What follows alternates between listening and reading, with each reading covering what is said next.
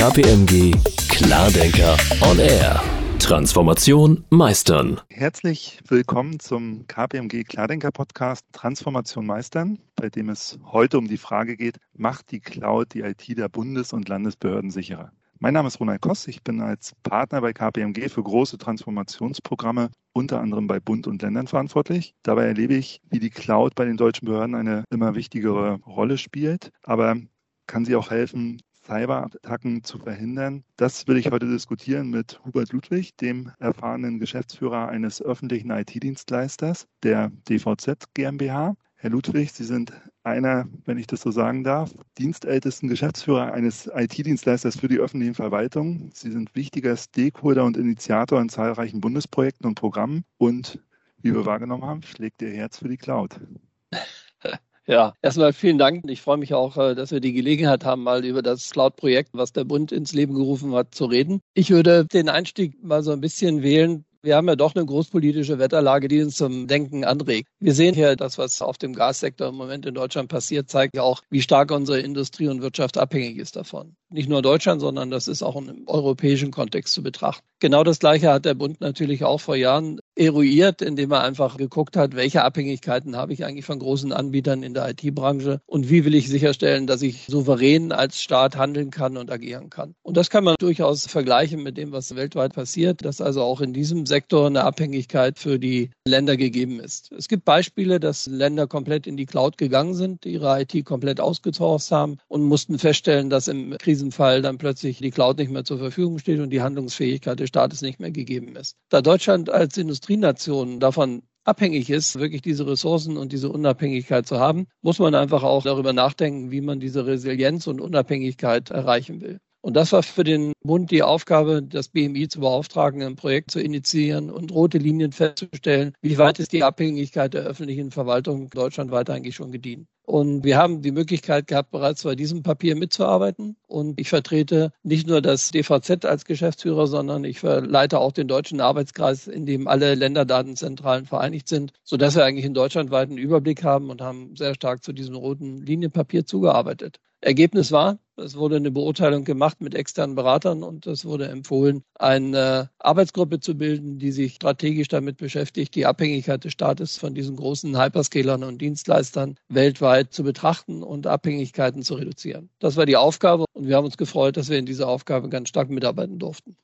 Man spürt gerade in allen Programmen beim Bund wirklich, was für ein Drive da reingekommen ist und wie das auch ausstrahlt. Insgesamt kann man, glaube ich, trotzdem sagen, die Behörden sind ja etwas spät dran, wenn man jetzt das mit der Wirtschaft vergleichen würde. Und da gibt es eine ganze Menge Erfahrungskurven jetzt bei Wirtschaftsunternehmen einfach schon. Also wir beobachten, dass etwa 55 Prozent der Unternehmen Prozesse wieder zurückführen in lokale Rechenzentren und 24 Prozent machen Rückzieher, weil ihnen die Cloud einfach zu teuer ist.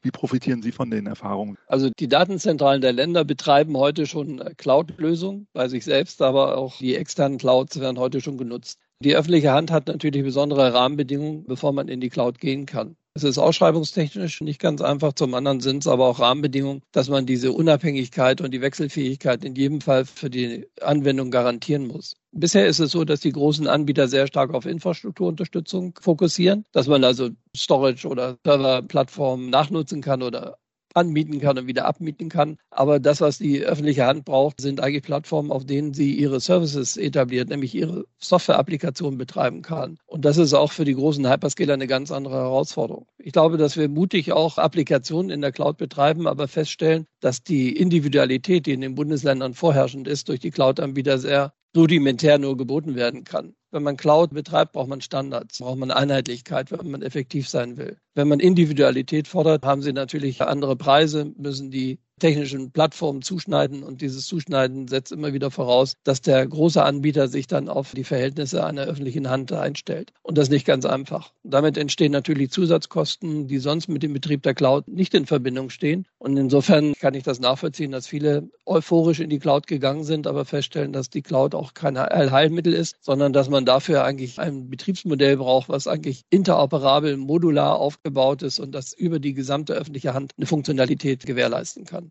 Wir selbst haben in der Arbeitsgruppe diese Standards so weit entwickelt, dass wir heute in der Lage sind, also auch übergreifende POCs zu machen, also Proof of Concept, um den Nachweis zu liefern, dass die Datenzentralen zusammenarbeiten können. Das, was die Strategie der deutschen Verwaltungscloud eigentlich ausmacht, dass es ein föderales System ist, an dem alle Bundesländer und kommunale Einrichtungen beteiligt sind und auch der Bund mit seinen großen Rechenzentren hier in diesem Kontext die gleiche Rolle spielt. Wir einigen uns auf Standards, wir einigen uns auf Schnittstellen, wir einigen uns auf Betriebsmodelle und was man nicht für möglich gehalten hat, dass das überhaupt möglich ist, weil der Föderalismus ja eigentlich doch so ausgeprägt ist, dass die Länder so ihre eigenen Strategien fahren. Es ist aber auch ein Stückchen das Abbild, dass die Zusammenarbeit mit den großen Hyperscalern auch zwingt, eine Einheitlichkeit der öffentlichen Verwaltung im Umgang mit diesen großen Hyperscalern auch zu erreichen. Die Hyperscaler sind modern, sie sind innovativ, sie bieten Top-Lösungen an und wir haben mittlerweile auch eine Generation, in den Behörden selbst und in den Datenzentralen, aber auch die Antragsteller, die Online-Dienste haben wollen. Die wollen nicht mehr einen Termin ziehen und sich hinsetzen, um dann einen Antrag auszufüllen und 14 Tage oder sechs Wochen später den Personalausweis abzuholen, sondern möglichst alles online. Und dafür sind grundlegende Voraussetzungen erforderlich. Die öffentliche Hand hat sich mit Rechtsrahmen so umgeben, dass ein Normscreening erforderlich ist, dass man gucken muss, wo kann man auf digitale Unterschrift setzen, wo ist wirklich noch eine Präsenz desjenigen oder derjenigen in der Behörde erforderlich. Und das ist ein komplettes Umdenken, was den Staat dazu zwingt, diesen Modernisierungsprozess nicht nur technologisch zu machen, sondern auch in seinen Verwaltungsprozess diesen Einzug umsetzen muss. Sonst hat die Verwaltung eigentlich eine schlechte Daseinsberechtigung und wir Bürger urteilen ja eigentlich auch über das Vermögen der Verwaltung. Und ich gebe immer zu bedenken, wir hätten alle das gleiche Problem, wenn wir unter den Spielregeln arbeiten müssten. Also ist der Modernisierungsprozess, neue Prozesse und Definitionen die Voraussetzung dafür, dass auch neue Technologien und Arbeitsweisen in der Verwaltung einziehen. Außerdem wirbt die Verwaltung auch um moderne und junge Mitarbeiter. Und warum sollte man in die Verwaltung gehen, wenn man steinzeitlich arbeitet? Dieses Ziel hat keiner mehr. Also insofern, glaube ich, verbindet das Projekt nicht nur die Schaffung von Standards, sondern begleitet den Modernisierungsprozess der Verwaltung extrem. Digitale Unterschrift versus Wartemarken war eins Ihrer Stichworte. Können Sie vielleicht noch so ein bisschen beleuchten, wie Sicherheitsaspekte, was für eine Rolle die jetzt spielen, gerade in diesem föderalen Umfeld, diese vielen verschiedenen Teilnehmer. Ich stelle mir vor, die haben dann auch unterschiedlichen Standards, gerade auch in sicherheitstechnischen Themenstellungen. Wie ist Ihr Blick darauf? Leiden die oder bekommen Sie die alle auf einen Standard?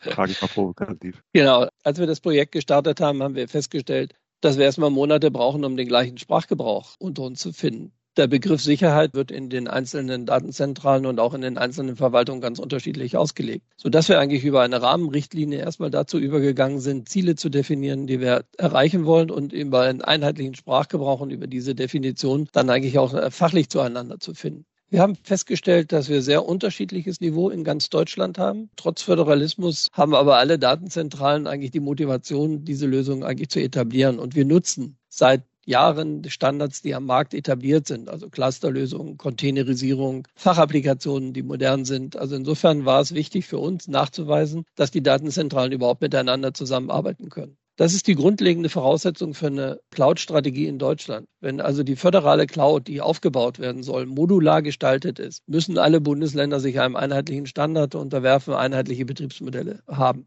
In der Arbeitsgruppe haben wir das wirklich geschafft, diese Standards zu entwickeln und der IT-Planungsrat bestätigt diese Vorgaben, die wir machen. Das sind Strategiepapiere, die dann freigegeben werden. Und wir haben ja auch die FITCO, die man so als Arbeitsmuskel des IT-Planungsrats bezeichnen kann. Die setzen die Standards, die wir über diesen Arbeitskreis entwickeln, verbindlich für die Anwendungen der öffentlichen Hand fest. Das heißt, jeder, der sich diesen Standards unterwirft, kann also auch in der Multicloud seine Lösung etablieren und anbieten. Wir sind jetzt auch so weit, dass das Geschäftsmodell etabliert ist. Wir werden eine Koordinierungsstelle haben, die die Cloud-Services sichtbar macht in Deutschland. Und wir haben seit April diesen Jahres auch schon die erste richtige Freischaltung, ein Open Code Repository, dass man sehen kann, welche Verwaltungsleistungen in Deutschland heute schon mit Open Source Technologie etabliert sind. Dass das Ganze in einem Sicherheitsrahmen passiert, ist, denke ich, ganz normal, weil der Staat natürlich auch Rechtskonformität und Datenschutz gewährleisten muss. Und der Bund hat natürlich entsprechende Einrichtungen, die uns dabei begleiten, diese Standards einfach auch auszuformulieren, die Standards wirklich zu dokumentieren und auch öffentlich zu machen, weil nur wenn die Standards öffentlich sind, haben sie auch die Möglichkeit, dass sich Leute beteiligen und sich mit ihrer eigenen Organisation darauf einstellen. Was ich nicht geglaubt hätte, dass man über zwei Jahre 120 Teilnehmer bei der Stange halten kann, dass niemand ausbricht, zeigt eigentlich auch, dass nicht nur ein gutes Netzwerk entstanden ist, sondern dass der Leidensdruck bei den Dienstleistern, aber auch bei der öffentlichen Hand so groß ist, hier in der Umsetzung des OZGs einfach Voraussetzungen zu schaffen, die Deutschland etwas moderner gestalten, als das heute der Fall ist. Wenn wir auf das Thema Digitalisierung schauen. Also Sie haben nochmal auch unterstrichen, wie wichtig ein einheitlicher Handlungsrahmen ist und dass Sie, so habe ich es verstanden, über den IT-Rat und die FITCO hier eine gewisse Verbindlichkeit schaffen. Würden Sie sich von weiteren Playern noch Rückenwind wünschen, um diesen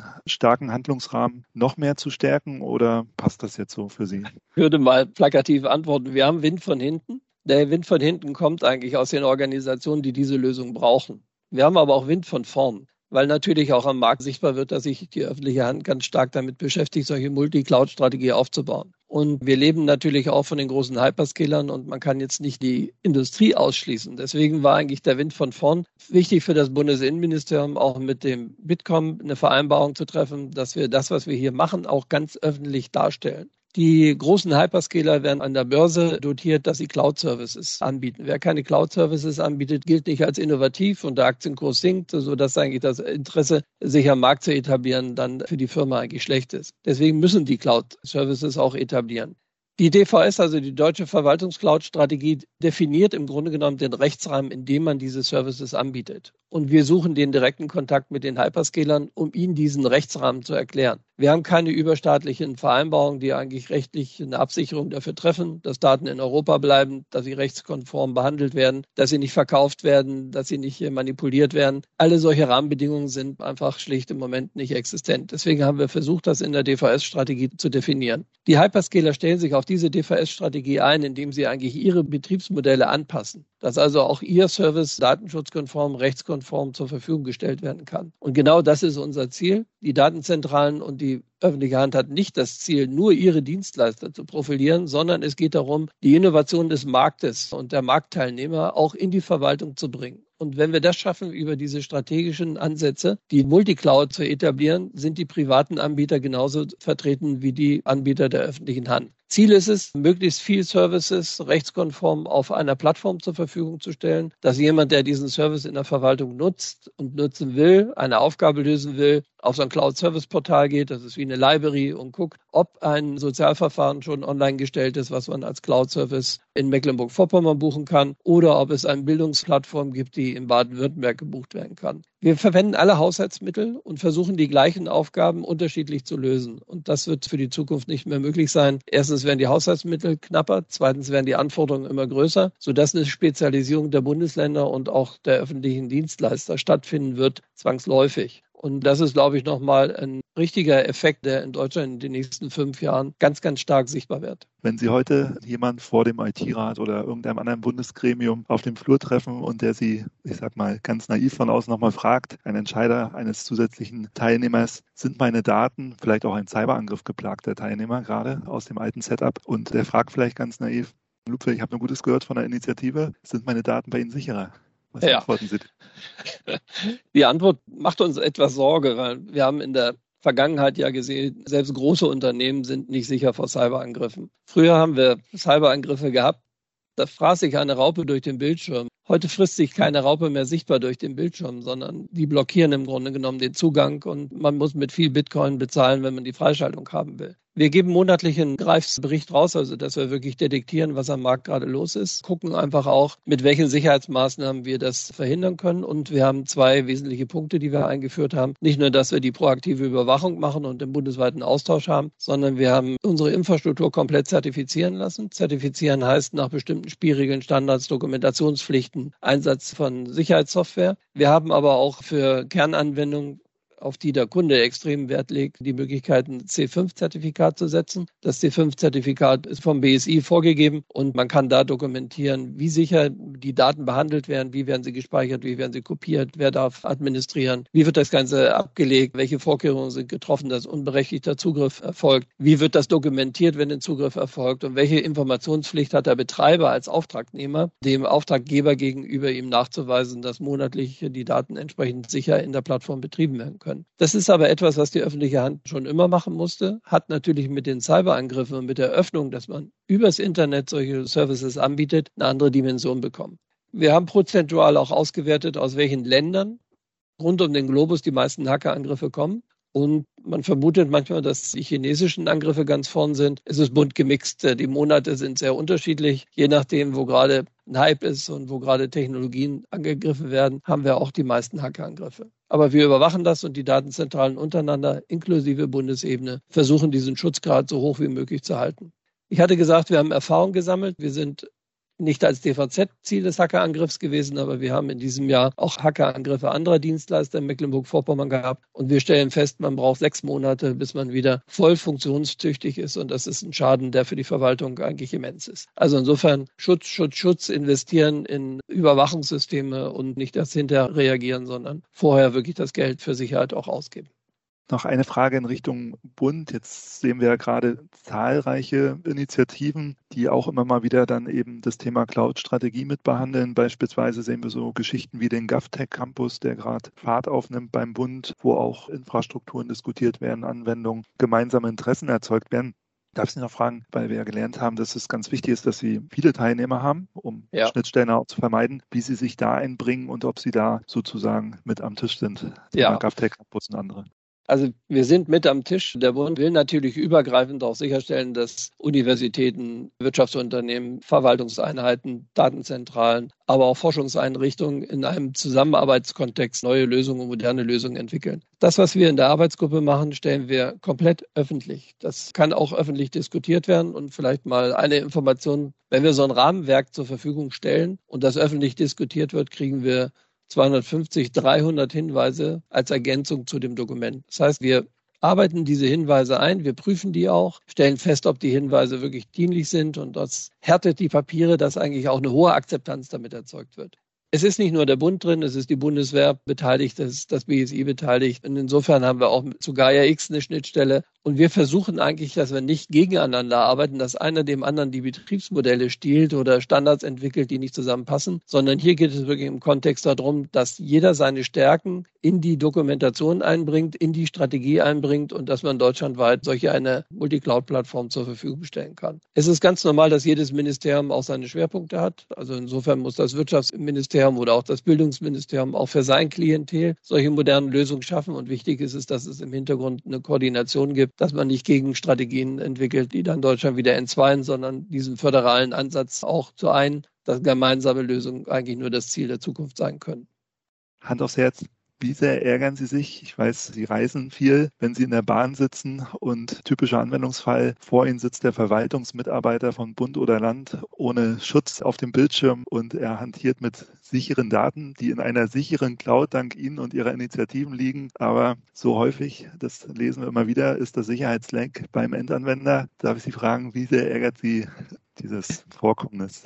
Also wir haben für unsere Geräte entsprechende Schutzklassen festgelegt, sodass man eigentlich auch Gesichtserkennung hat, dass die Bildschirme gesperrt sind, dass also auch die richtige Person davor sitzt und damit arbeitet mit dem Gerät. Aber gerade so in dem öffentlichen Teil und Flieger ist das weniger der Fall als in der Bahn. Gibt es dann immer in den Abteilen die Diskussionen und man kann auf dem Bildschirm doch einiges erkennen. Aber es ist dann mal ganz lustig, wenn man die Leute anspricht, dass man einfach auch mal fragt, wie sicher sehen Sie eigentlich Ihren Arbeitsplatz? Denken Sie, dass das gut ist? Und ich habe selbst ein Erlebnis, dass Mitarbeiter des Hauses in einem Abteil gefahren ist, äh, wo dann öffentlich über ein Projekt diskutiert wurde, in dem wir beteiligt waren. Und es war für den einfach interessant zuzuhören, was da eigentlich ausgetauscht wurde. Und als dann der Ausstieg hier am Bahnhof in Schwerin stattgefunden hat, hat der Kollege dann auch die drei Mitreisenden angesprochen und gesagt, was er davon hält, wenn man öffentlich eigentlich über Projekte so lautstark diskutiert, dass das ganze Bahnabteil etwas davon hat. Also ich glaube, die Sensibilisierung ist ein wichtiges Thema. Wir haben auch etliche Podcasts und auch Videostreams eingestellt für unsere Kollegen.